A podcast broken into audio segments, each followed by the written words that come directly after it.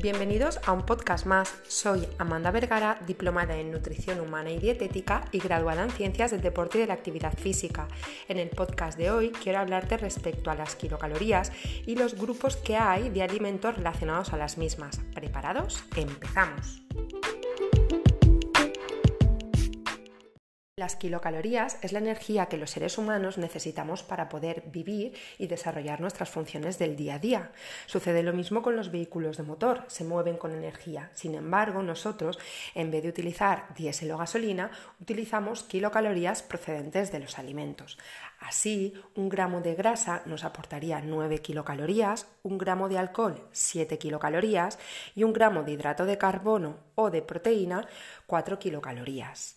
Esta energía que incorporamos en nuestro cuerpo puede hacer que estemos en déficit energético, en superávit kilocalórico o en equilibrio a nivel energético. Esto significa que si le metemos a nuestro cuerpo más energía de la que nosotros necesitamos, bien vamos a coger grasa o bien vamos a coger músculo en el caso de que necesitamos ese exceso energético porque estamos haciendo un ejercicio de fuerza.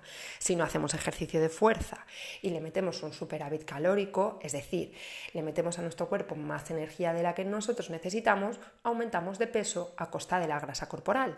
Sin embargo, si le metemos a nuestro cuerpo menos energía de la que necesita, estaremos causando un déficit energético y con ello una pérdida de grasa corporal. Se habla en términos generales que las mujeres necesitan alrededor de 2.000 kilocalorías al día y los hombres 2.500. Sin embargo, este, esta generalidad eh, tiene muchas particularidades cuando individualizamos y vemos que mucho más lejos de la realidad hay mujeres que no necesitan ni siquiera 1.600 kilocalorías al día y hay hombres que no llegan ni a las necesidades de 2.000. Para saber las necesidades energéticas de cada individuo deberíamos valorar su peso, su altura, su sexo y, su grado de actividad física. Lo que sabemos claro es que si queremos perder grasa necesitaremos estar en déficit energético, es decir, en el caso de que necesitemos 2.000 kilocalorías al día, necesitaremos meter menos de esa cifra para que nuestro cuerpo entienda que no tiene la suficiente energía y entonces la saque de la grasa que tenemos acumulada. Y lo que también sabemos es que en el hipotético caso de que hiciéramos ejercicio de fuerza con un objetivo de la ganancia de masa muscular, necesitamos meter más energía a nuestro cuerpo para que este extra de energía sea capaz de ir hacia el aumento de la masa muscular y de la construcción del músculo. Sin embargo, si no buscamos la pérdida de grasa corporal ni el aumento de la masa muscular, necesitaremos tener una alimentación normocalórica, es decir, aportarnos las kilocalorías que necesitamos para nuestro mantenimiento. Aunque el concepto kilocalórico sea algo importante a tener en cuenta para conseguir unos objetivos estéticos, es todavía más importante ver de dónde vienen esas kilocalorías. Porque tenemos que recordar que hay alimentos que son muy hipercalóricos, pero a la vez muy saludables. Y hay alimentos que son muy hipocalóricos, aportan muy poquitas kilocalorías, pero no son tan saludables como nos gustaría que lo fueran. Un ejemplo de esto sería el aceite de oliva. Aporta muchísima cantidad de kilocalorías, pero es un alimento muy, muy sano. Sin embargo, tenemos por otro lado los refrescos azucarados que aportan muy poquitas kilocalorías por 100 mililitros, sin embargo, no es nada aconsejable para nosotros porque las kilocalorías que nos aportan vienen del azúcar simple o el azúcar añadido. Ahora bien, dicho esto, es importante saber que existen tres grupos de alimentos en base a las kilocalorías que nos aportan por cada 100 gramos de alimento.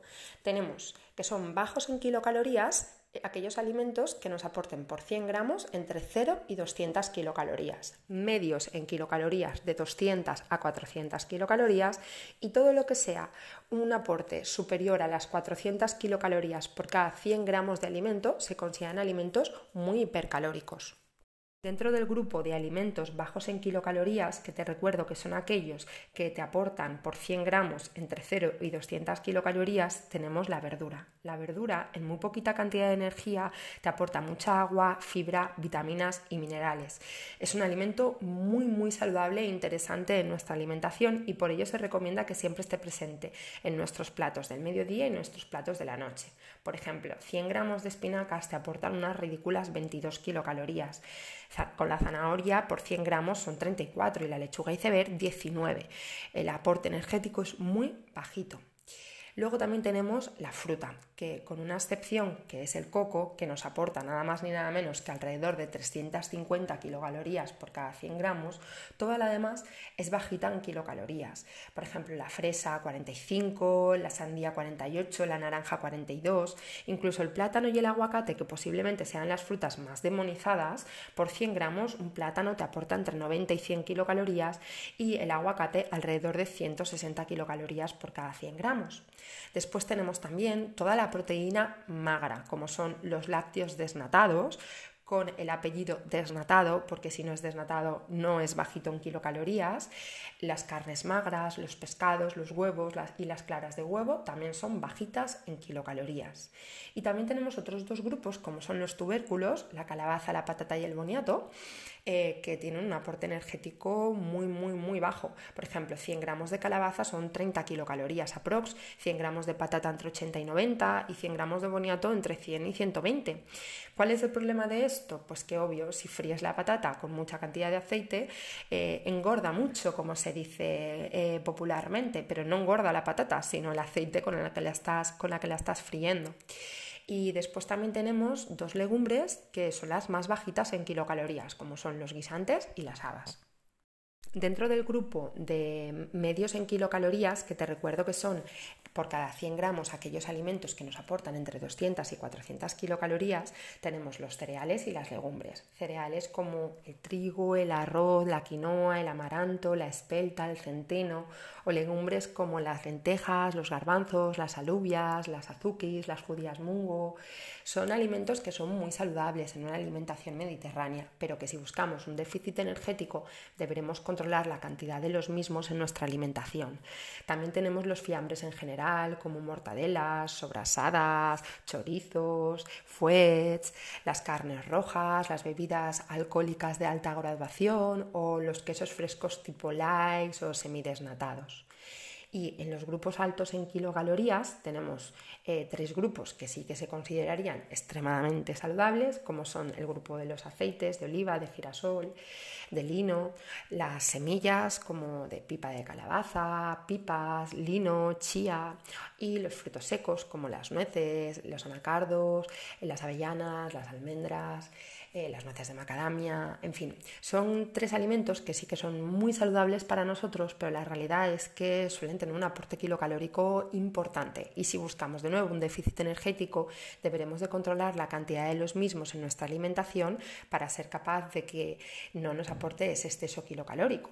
Eh, las nueces, por ejemplo, son muy sanas, pero no hay que olvidar que 100 gramos ya nos aportan 700 kilocalorías y el aceite de oliva también, pero 5 cucharaditas, 5 tristes cucharaditas en una ensalada ya son entre 400 y 500 kilocalorías, una barbaridad.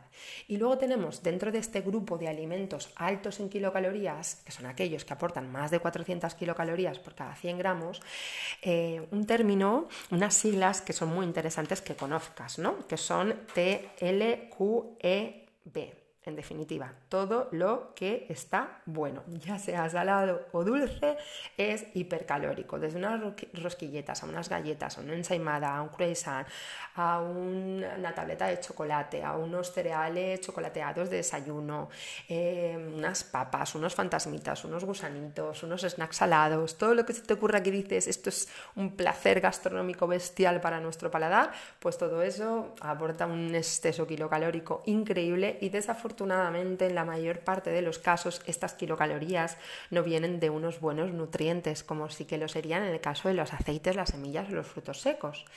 Y luego también otro grupo de alimento que es muy hipercalórico y que tampoco sería extremadamente saludable si abusamos de él, serían los quesos curados.